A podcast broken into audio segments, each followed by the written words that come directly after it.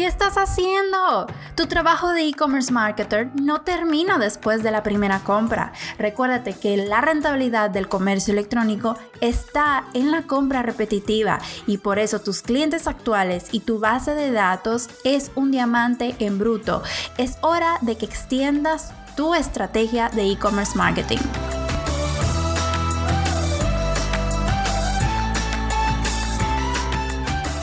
Fíjate, nosotros en la agencia tenemos como regla y como disciplina estar monitoreando eh, a la competencia y viendo también campañas y estrategias en general de comercio electrónico, tanto de la región como de otros países, no solamente para nosotros poder supervisar lo que se está haciendo y cuáles son las tendencias, sino también para poder aprender cosas nuevas, porque, óyeme, la tecnología y todas las plataformas eh, digitales van cambiando constantemente y tú investigando y viendo qué es lo que están haciendo otras agencias y otras eh, marcas, pues te inspira. Y nos hemos dado cuenta la gran diferencia que hay entre eh, los países que ya tienen bastante tiempo con el tema del comercio electrónico más desarrollado que Latinoamérica.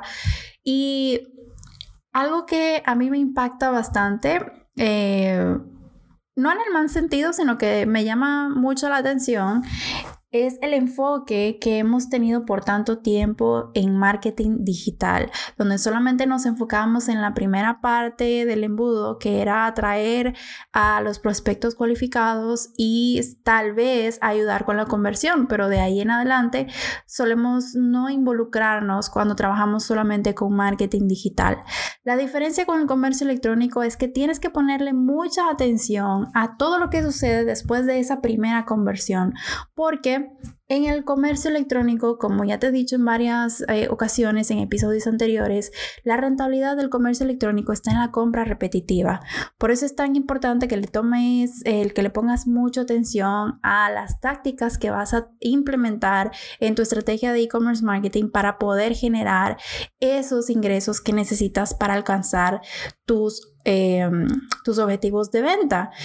Em, no lo he mencionado, pero tal vez sabes muy bien que el costo de adquisición de un cliente nuevo es mucho más alta que el costo de una recompra de un cliente existente. A eso súmale lo que hemos estado hablando en los episodios anteriores de que por a raíz de la pandemia y que de repente hay mucha competencia en las plataformas digitales, todos los costos, no solamente de adquisición, sino absolutamente todos los costos de inversión publicitaria han subido. Entonces, eh, se hace un poco más difícil alcanzar el objetivo de ventas que tienes con la misma inversión o inclusive puede que te hayan reducido la inversión eh, publicitaria y pues se hace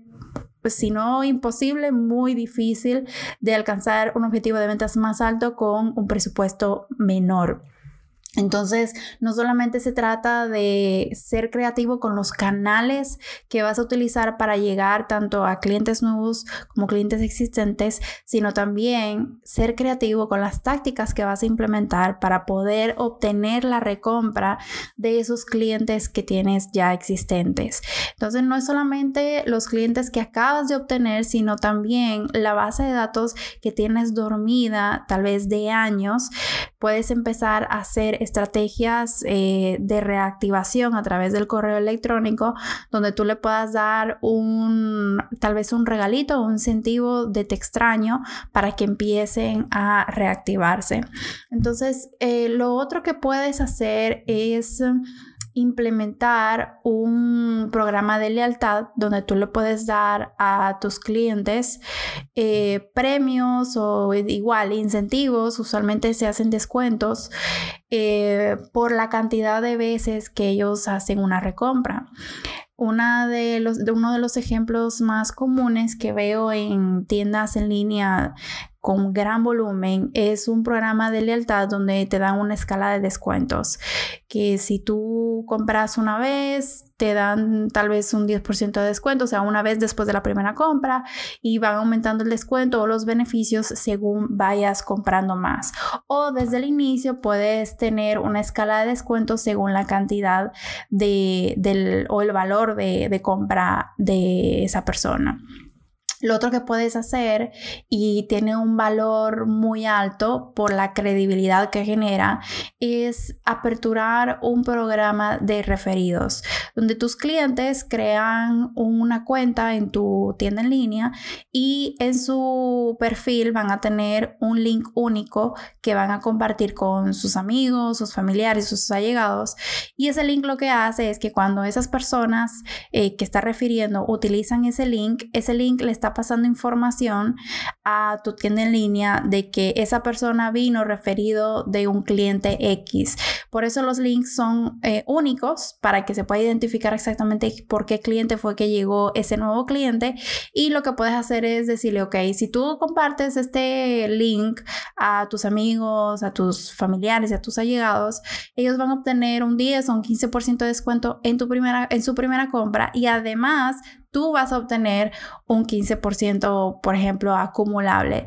donde ellos puedan eh, tener ese incentivo, no solamente de que le van a dar un premio, un descuento, un regalo a su amigo o a la persona que va a referir, sino también ellos mismos van a tener algo por hacer ese trabajo. Entonces, el poder del programa de referidos, como te decía, es la credibilidad que tiene porque es una persona, no, una, no la marca, que está recomendando la tienda y que está incentivando a que compren. Entonces, es tan poderoso como los reviews. Y em, tiene el, efecto de que convierten muchísimo más rápido que de la forma tradicional de adquirir em, tráfico frío para entonces irlo madurando con, con estrategias de nurturing para entonces luego convertirlos. Ese proceso es más largo y es más costoso, pero el programa de referidos te permite